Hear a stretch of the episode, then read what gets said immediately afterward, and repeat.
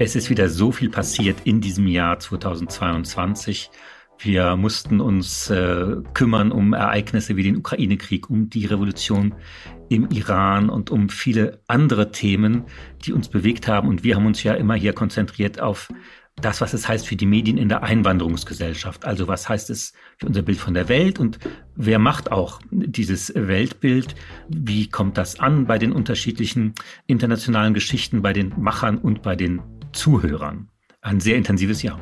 Zwölf Monate also, auf die wir in dieser letzten Folge dieses Jahres nochmals gemeinsam zurückblicken in Quoted, der Medienpodcast der Zivis Medienstiftung und der Süddeutschen Zeitung, gefördert von der Stiftung Mercator. Es diskutieren Nadja Sabura, Linguistin und Kommunikationswissenschaftlerin, und Nils Minkmar, Journalist.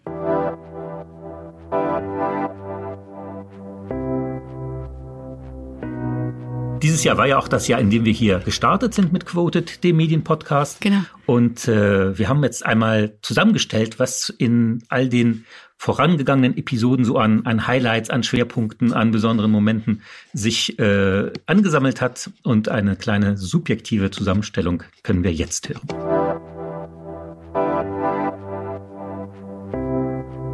Nee, ich denke nicht wirklich, dass wir jetzt in meinem Fall als äh, Schwarzer, als Afrikaner, dass man jetzt an mich denkt oder an meine, an meine Landsleute jetzt irgendwie Sachen ähm, aussendet, die mehr auf uns bezogen sind. Wenn ich äh, mich zurückerinnere an die vielen, vielen Redaktionssitzungen, an denen ich teilgenommen habe, dann äh, sehen dort die meisten Menschen ungefähr so aus äh, wie ich, hoffentlich besser, aber im Wesentlichen aus akademischem Elternhaus. Es ist ganz selten, dass da mal jemand kommt, der auch nur aus Ostdeutschland, eine ostdeutsche Sozialisation hat oder gar dessen Eltern aus einem anderen Land kommen oder gar der oder die selber aus einem anderen Land kommen. Und dazu sind wir verbunden jetzt mit der Journalistin und Autorin Ferda Attemann.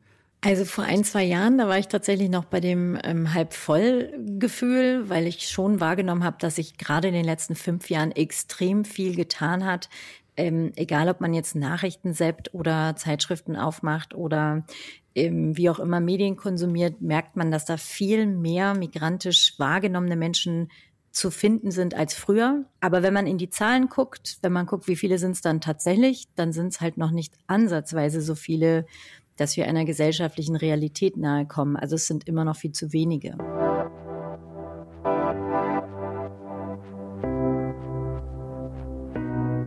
Und jetzt kommen wir nämlich zur Wirkweise und zur Funktionalität äh, von Verschwörungstheorien, nämlich dass diese kruden Thesen auch dafür sorgen sollen, dass Vertrauen in Informationen und das Vertrauen in Institutionen, die Informationen aufbereiten, Stichwort Journalismus, Stichwort Wissenschaft, dass die in Frage und in stetigen Zweifel gezogen werden sollen. Ich habe dazu vor der Sendung mit Elisabeth Fast gesprochen von der Amadeo Antonio Stiftung und sie ist auch noch Expertin für russische Verschwörungstheorien und sie weiß genau, was da aktuell und derzeit im Umlauf ist und auch welche Narrative gerade in Deutschland genutzt werden. Also zunächst mal ganz grundsätzlich äh, funktionieren Verschwörungsnarrative egal welchen Inhalt sie haben, vom Prinzip her ähnlich, nämlich sie widersprechen immer dem offiziellen Narrativ. Dadurch stellen sie immer grundsätzlich alles in Frage, was die offizielle Meinung ist. Ähm, und das führt dazu, dass so ein ganz grundsätzlicher Zweifel gesät wird ähm, daran, dass irgendwas in dieser Berichterstattung nicht stimmt. Es ist wieder so viel passiert, die Nachrichten aus der ganzen Welt äh, überschlagen sich, aber wie wir die Welt wahrnehmen und äh, wie wir darüber berichten, darüber reden, darüber denken, das hat unheimlich viel damit zu tun, wer uns das erzählt, wer uns berichtet, wie das Publikum äh, zusammengesetzt ist, kurzum, wie sich äh, auch Migration, Einwanderung in der Mediengesellschaft widerspiegelt. Und das ist ja hier unser Thema. Genau, und äh, deswegen sprechen wir heute mit unserem Gast über genau diesen Zusammenhang. Es ist äh, Rim Alabali Radovan. Sie ist Staatsministerin, Integrationsbeauftragte der Bundesregierung, Schirmherrin des Bündnisses Medien für Vielfalt und die erste Antirassismusbeauftragte der Bundesregierung. Ja, das ist ähm, ganz unterschiedlich, auch ähm, je nach Medium und je nach äh, Redaktion. Es gibt gute Beispiele, aber es gibt auch immer noch ähm, sehr viele problematische Geschichten.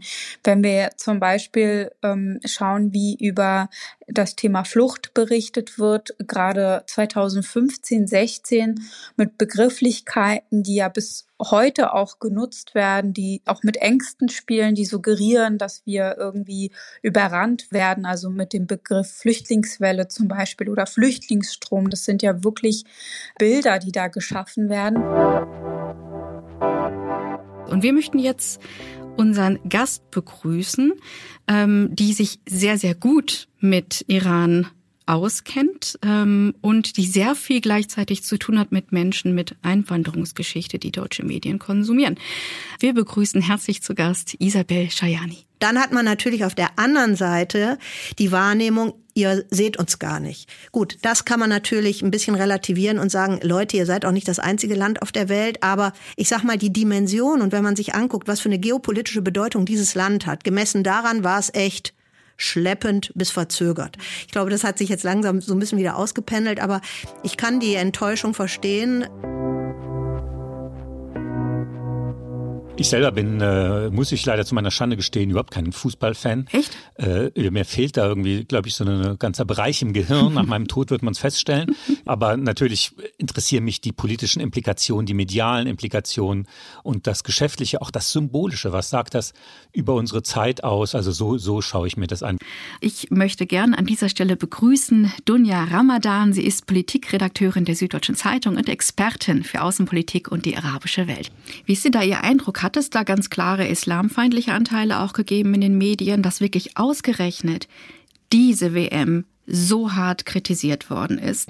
Wenn wir jetzt über die Medien reden, dann hört man doch schon, also ich habe das Gefühl, man muss immer überbetonen, wie fremd.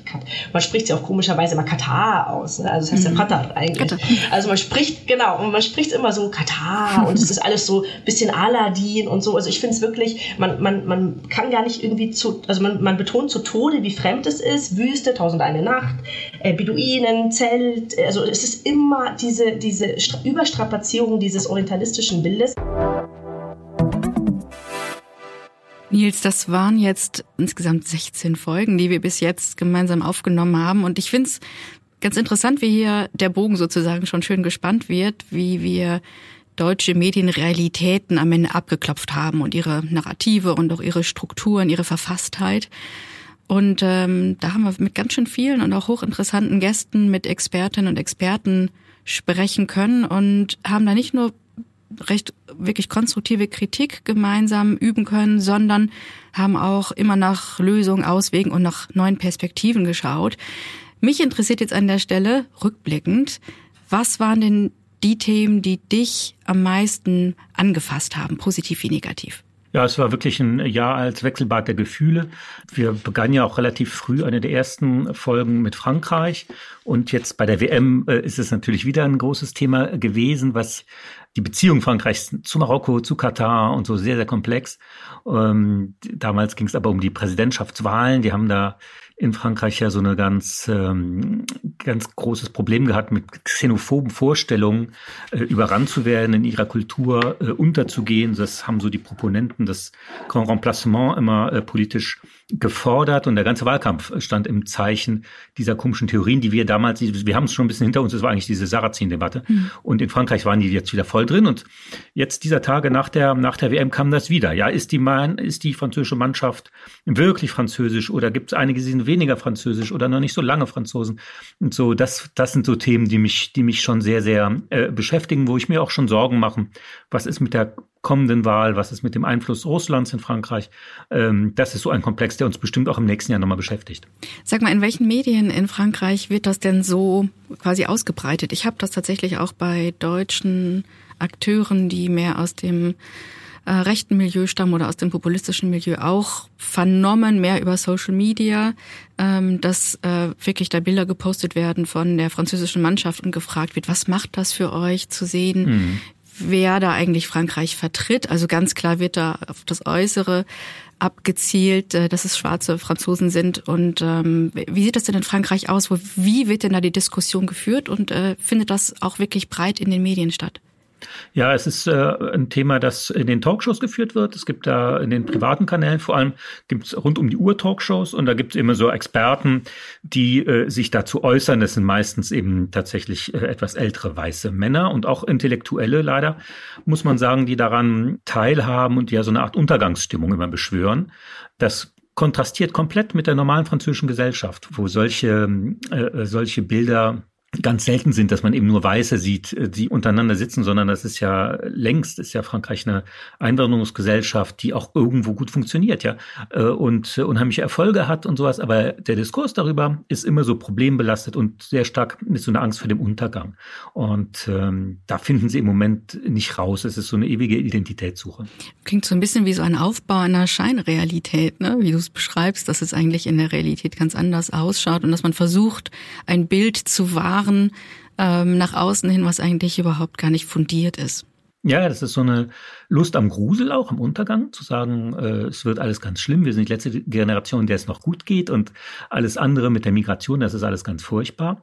Und auf der anderen Seite eben diese, diese Zaghaftigkeit zu sehen, ja, das ist ja auch ganz viel Tolles gibt in Frankreich und dass diese Gesellschaft ja unheimlich viel auf die Beine stellt. Äh, aber wie sagte der Schriftsteller Sylvain Tesson, den ich gern zitiere, Frankreich ist eben ein Paradies, dessen Bewohner es für die Hölle halten. Das beweist sich nach wie vor. Ich fand, der Fußball hat echt geholfen, obwohl ich, wie gesagt, ja immer auf Distanz zum Fußball bin. Aber das Spiel gegen Marokko zum Schluss, äh, da gab es ja so äh, schöne Freundschaft- und Verbrüderungsszenen der beiden Mannschaften und äh, insgesamt das Turnier ganz gut war. Das hat Frankreich echt geholfen. Weißt du, bei der WM, ähm, um das jetzt nochmal aufzunehmen, äh, was auch für mich ein sehr wichtiges Medienthema in diesem Jahr war, ähm, ist mir in den letzten Tagen auch noch was Neues begegnet. Wir hatten dazu ja eine eigene Quoted-Episode und ähm, hatten da die Journalistin Dunja Ramadan von der SZ bei uns für ein sehr, sehr interessantes Gespräch.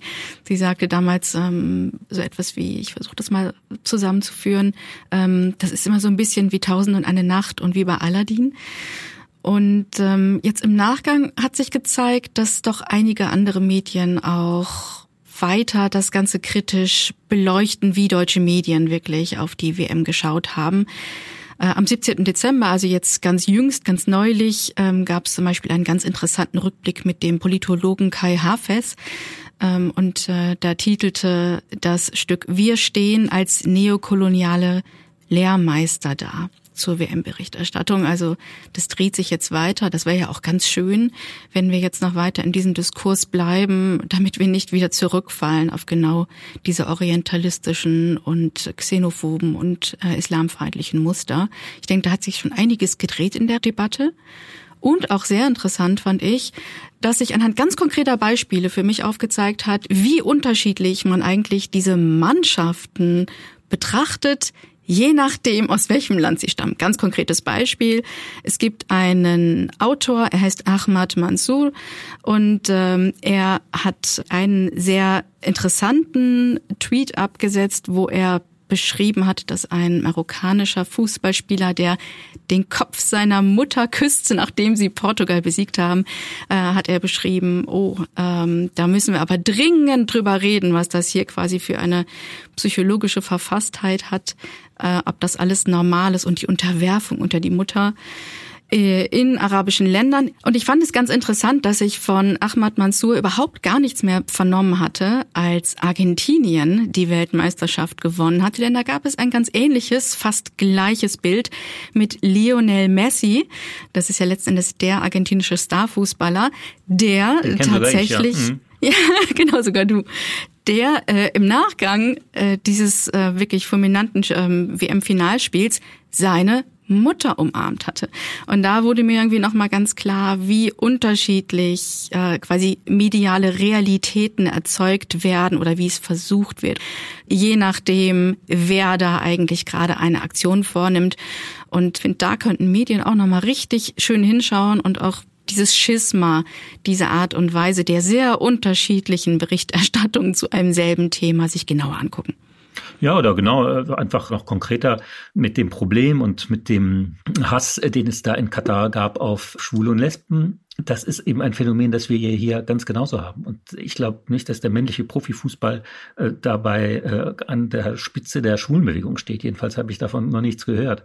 Diese Ähnlichkeit ist im Grunde viel, viel größer als die Differenz, aber in der Berichterstattung ist eben dieses Fremdmachen so stark. Aber ich finde, wir haben da insgesamt und eigentlich bei allen Themen, die wir dieses Jahr hatten, eine unheimlich gute Entwicklung äh, gemacht. Ich bin ja auch eher so ein positiver Mensch. Ich finde das, auch dieses Symbolische mit der Armbinde, am Anfang habe ich es auch noch verstanden, aber letztlich ist die Debatte irgendwie komplizierter und ist so weitergegangen. Das fand ich gut und äh, genauso hat ja Deutschland auch im Verhältnis ja zur Welt und zu Russland äh, eine unheimliche Entwicklung mitgemacht. Wir gucken auch nochmal auf die sozialen Medien heute ganz anders als vor zu Beginn des Jahres, jetzt wo Elon Musk äh, Twitter gekauft hat. Das heißt, an vielen Bereichen, finde ich, ist da eine unheimlich, unheimlich große und gute Diskussion. Also ich finde, ähm, man hat gar nicht mehr dieses naive, entweder diese Verherrlichung von Medien oder dieses Verdammt von Medien, sondern ich finde es äh, unheimlich produktiv und ich habe auch das Gefühl, dass, dass die User, die Zuschauer, äh, die Hörerinnen und Hörer da unheimlich viel mitdenken und äh, eigentlich schon wissen und noch mehr wissen wollen. Es ist deutlich mehr Differenzierung im System. Das ist genau mein Eindruck, was du beschreibst, dass äh, wirklich viel mehr äh, von diesem Schwarz-Weiß ähm, weggegangen wird. Natürlich gibt es trotzdem Medien, die im Schwarz-Weiß verharren oder das sozusagen extra aufmachen, aber ähm, es äh, streut sich quasi deutlich mehr in der Breite und die Medienrezeptionsforschung sagt ja letzten Endes auch, dass hochqualitative Inhalte weiter und auch mehr denn je gefragt werden und eben vertrauenswürdige Medien, eben die, die nicht die ganze Zeit mit dem Finger zeigen, sondern die einordnen, die nicht sozusagen ähm, Inhalte stenografieren, also eins zu eins aus ähm, interessierten Mündern übernehmen, sondern äh, wenn es schon mitten mindestens in der Titelzeile ist, aber dann auch auf jeden Fall in den ähm, journalistischen Werken dann auch wirklich gut einordnen, gut kontextualisieren und auch Auswirkungen aufzeigen, komme ich so ein bisschen hin in Richtung konstruktiver Journalismus. Da hatten wir ja auch eine eigene Episode zu. Und ähm, allgemein. Wir sollten vielleicht doch dran erinnern, dass, mhm. weil man das so schnell irgendwie zwar weiß, aber irgendwie das immer so untergeht, dass es ja trotzdem auch ein schreckliches Jahr war für Journalistinnen und Journalisten, die in ganz vielen Ländern eingekerkert wurden oder erschossen wurden. Ganz brutal. Das heißt, wir haben diese Systemdifferenz zwischen, zwischen Ländern, wo Journalisten einigermaßen ihrer Arbeit nachgehen können, bei allen Problemen, die es gibt, und den anderen, wo die halt im Wesentlichen äh, Zielscheiben erstmal sind und mundtot gemacht werden. Was man sieht, das hat sich in diesem Jahr natürlich auch nochmal ganz krass gezeigt, dass äh, die freie Berichterstattung in Russland, in Iran und in, in, Belarus und in so vielen anderen Ländern wirklich gelitten hat. Ähm, das bringt mich zur Auslandsberichterstattung, was du sagst. Ganz klar, das hatten wir auch öfters äh, in diesem Jahr thematisiert, äh, inwieweit das eigentlich unabdingbar ist in einer global vernetzten, teils echtzeitigen Welt ähm, hinzublicken und zu schauen und sich zu öffnen. Mir erscheint es so, dass in den letzten zwölf Monaten so eine Art ich möchte mal sagen, Erwachen aus einem doch immer noch recht eurozentrischen Denken innerhalb, auch innerhalb von Redaktionen passiert ist. Ähm, nicht, dass es jetzt überall rein eurozentrisches Denken gibt. Nein, hat sich schon sehr viel getan. Liegt auch daran, dass inzwischen die Redaktionen deutlich vielfältiger besetzt sind. Aber wir wissen es anhand von Studien bei weitem noch nicht genug.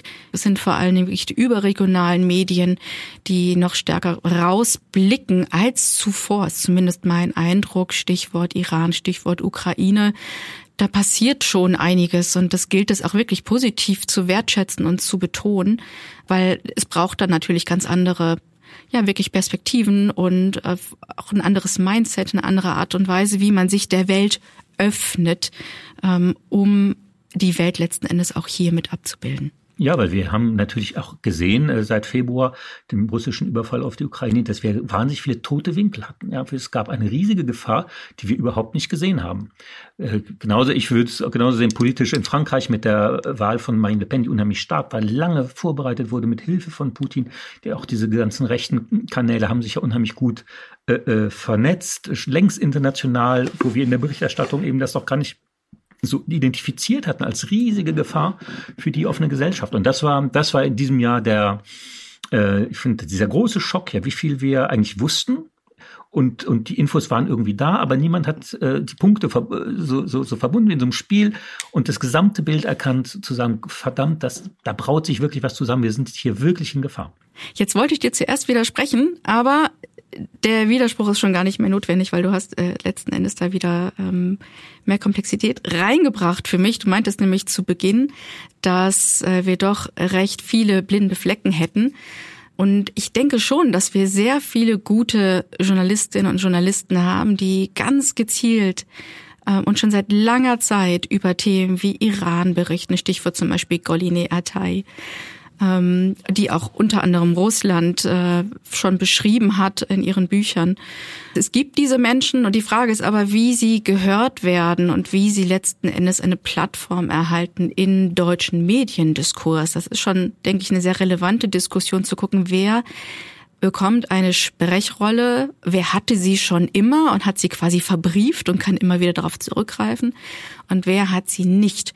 Und ich finde, das hat auch so weiterhin ein bisschen was damit zu tun, inwieweit äh, der öffentliche deutsche Diskurs medial gestattet wird. Was ich mir wirklich wünschen würde, ist tatsächlich, äh, was du die eurozentrische Perspektive genannt hast, dass wir solche Sachen insofern ja anreichern, überwinden, interessanter machen, spannender machen, indem wir Menschen aus anderen Ländern einladen. Das ist natürlich immer toll bei so Themen wie dem Iran, wo wir unheimlich viele Kolleginnen hier in Deutschland haben, die, äh, die das Land gut kennen, deren Familie daherkommt. Äh, aber warum nicht auch mal Menschen von woanders her einfliegen oder zuschalten, was man ja in anderen Bereichen der Gesellschaft, in der Wirtschaft ja dauernd macht. Da sind wir dauernd global unterwegs. Aber bei den Medien ist da noch so eine, so eine gewisse Scheu. Ich träume ewig von so einer Talkshow. Ich war jetzt ganz begeistert, als der amerikanische Comedian David Letterman nach Kiew gereist ist, um äh, Volodymyr Zelensky da in der U-Bahn zu interviewen. Das war äh, ein sehr berührender Moment Fernsehen, äh, wenn man Letterman gut kennt, weil er sonst nie sich irgendwohin bewegt. Aber es war eben auch äh, so ein Moment, wo ich dachte, okay, warum ist eigentlich aus Deutschland oder aus Frankreich noch nie jemand auf diese Idee gekommen? Warum hat das keiner gemacht? Dort auch vor Publikum und so. Äh, sowas zu machen. Ich finde da, ja, Stichwort Risiko, noch mehr rausgehen und noch mehr dieser verrückten Welt entsprechend agil äh, arbeiten. Ja, und sich nicht so einigeln und äh, quasi immer die gleichen Diskussionen und äh, die immer gleiche Nabelschau wagen. Weil von Wagen kann man da eigentlich nicht mehr wirklich sprechen. Ähm, ich habe allerdings ziemlich Bauchweh, muss ich sagen. Weil ja, wir haben hier verschiedene Themen, die in diesem Jahr neu aufgeploppt sind, obwohl sie schon sehr, sehr lange relevant sind. Stichwort Iran, Stichwort Ukraine. Aber ich denke immer mehr und immer stärker an die Regionen und an die Menschen, die dort leben, die weiter außen vor bleiben und trotzdem auch unsere Aufmerksamkeit verdienen.